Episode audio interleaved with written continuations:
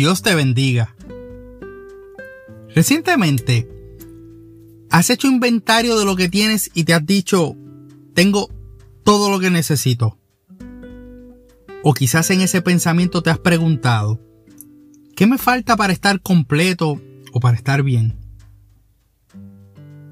Si al pensar en estas dos posibles conversaciones internas, de esas que uno ha tenido con mismo o con misma, como decimos acá jocosamente en Puerto Rico, vinieron a tu mente cosas materiales, económicas, de salud u oraciones por contestar, estoy casi seguro de que no has sido el único o la única. En diciembre, mi hija decidió regalarme un libro. Y es el primero que me regala. Según me contó, se tomó el tiempo para escogerlo. Se titula Todo lo que necesitas y es del autor David Jeremiah, quien es pastor de la Iglesia Bautista del Sur Shadow Mountain, localizada en El Cajón, California. En mi deseo de que puedas tener reflexiones cortas, pero que puedan ser útiles en las diferentes situaciones que enfrentamos diariamente, tengo la esperanza de que esta nueva serie no sea la excepción. Y siempre ha sido mi oración que cada episodio pueda ser de bendición a tu vida. Es por eso que quiero contarte acerca del tema de este libro y cómo ha ministrado a mi vida. Y por supuesto, espero que ministre a la tuya también. La base de nuestras conversaciones será la segunda epístola de Pedro, en el capítulo 1. Dice la escritura en la versión Nueva Biblia de las Américas, los versículos 3 al 11.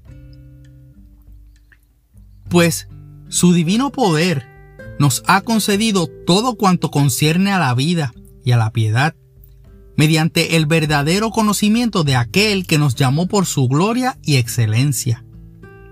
Por ellas él nos ha concedido sus preciosas y maravillosas promesas, a fin de que ustedes lleguen a ser partícipes de la naturaleza divina, habiendo escapado de la corrupción que hay en el mundo por causa de los malos deseos.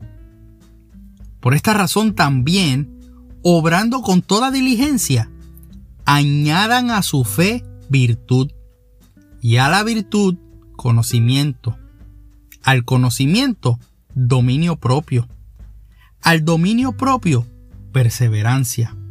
Y a la perseverancia, piedad. A la piedad, fraternidad. Y a la fraternidad, amor. Pues estas virtudes, al estar en ustedes y al abundar, no los dejarán ociosos ni estériles en el verdadero conocimiento de nuestro Señor Jesucristo porque el que carece de estas virtudes es ciego o corto de vista, habiendo olvidado la purificación de sus pecados pasados. Así que, hermanos, sean cada vez más diligentes para hacer firme su llamado y elección de parte de Dios, porque mientras hagan estas cosas nunca caerán, pues de esta manera les será concedida ampliamente la entrada al reino eterno de nuestro Señor y Salvador Jesucristo. Las presiones externas causan en nosotros que enfoquemos nuestra mirada siempre en lo que vemos y no en las cosas del reino de los cielos. Es por eso que al comenzar fue muy probable que tus primeros pensamientos fueran dirigidos a aquellas cosas que comúnmente deseamos y que no tenemos a manera material.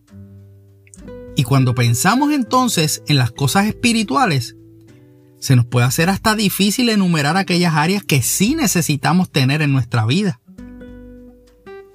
En los versículos que te acabo de compartir, el apóstol Pedro, aquel que era pescador y quien luego fuera llamado a ser pescador de hombres, el que era el impetuoso discípulo que influenciado por Satanás trató de persuadir a Jesús para que no le aconteciera la muerte que les anunciaba.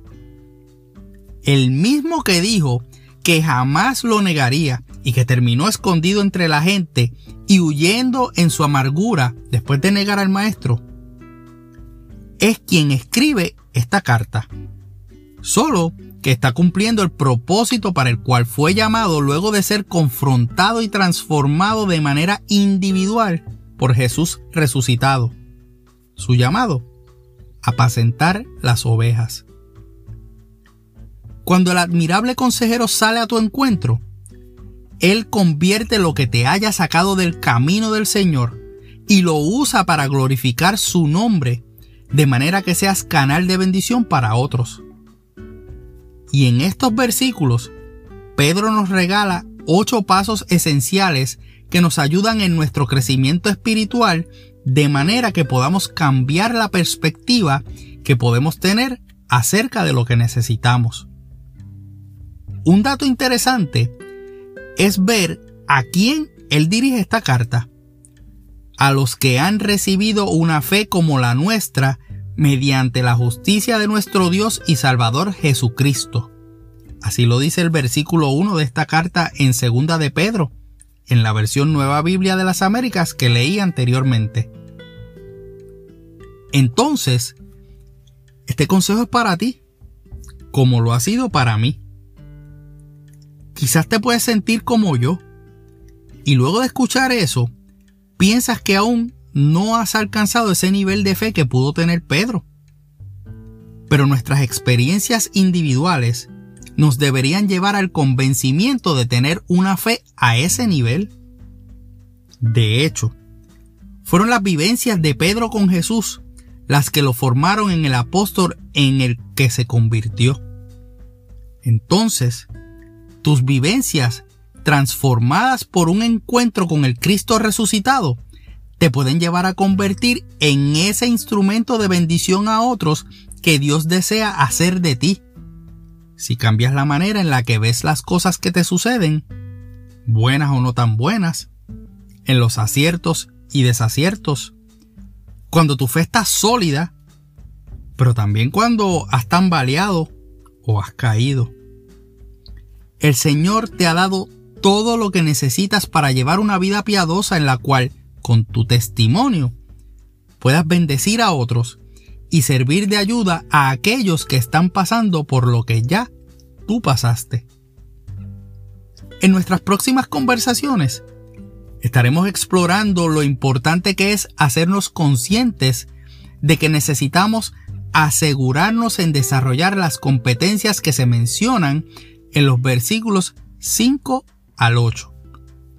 Diligencia, virtud, conocimiento, dominio propio, paciencia, piedad, afecto fraternal y amor. Todas las anteriores nos han sido dadas por el divino poder del Señor Jesucristo. Y si nos han sido dadas, ¿cómo es que entonces no las exhibimos? ¿Qué sucede con ellas cuando tenemos momentos difíciles? ¿Cuáles son las razones por las que no podemos desarrollarlas en nuestra vida? El versículo 4 nos da una clave bien importante. Es necesario haber escapado de la corrupción que hay en el mundo a causa de los malos deseos, o como lo dice en la versión Reina Valera, conscupiscencia. Este concepto está relacionado a ese anhelo exagerado por satisfacer deseos terrenales y o carnales. Y aunque muchas veces la conscupiscencia se asocia a los deseos sexuales, también tiene que ver con deseos sin frenos a tener bienes terrenales. Y eso lo dice un significado que aparece en el portal de internet definición.de. Una manera de verlo en una aplicación cotidiana es que podemos caer en la trampa de enfocarnos desmedidamente en nuestro deseo por tener dinero, salud o un estatus social, entre otras cosas. Y para combatir estos malos deseos, Pedro nos ayuda a identificar estos ocho enfoques que nos permiten desarrollar nuestra vida espiritual de una manera progresiva. Así que, acompáñame por las próximas ocho semanas, donde estaremos profundizando y conversando juntos hasta llegar al punto de confiadamente tener esa fe que nos permite alcanzar las preciosas y maravillosas promesas a fin de que lleguemos a ser partícipes de la naturaleza divina. Soy tu hermano y amigo José Molina, y junto a mi hermosa esposa Sonia Riera, servimos al Señor y a nuestra amada congregación de la iglesia AMEC, Casa de Alabanza, una iglesia de presencia, localizada en el pueblo de Canóbanas, en Puerto Rico, y cuyo pastor rector es Misraim Esquilín. Deseamos que Dios te bendiga.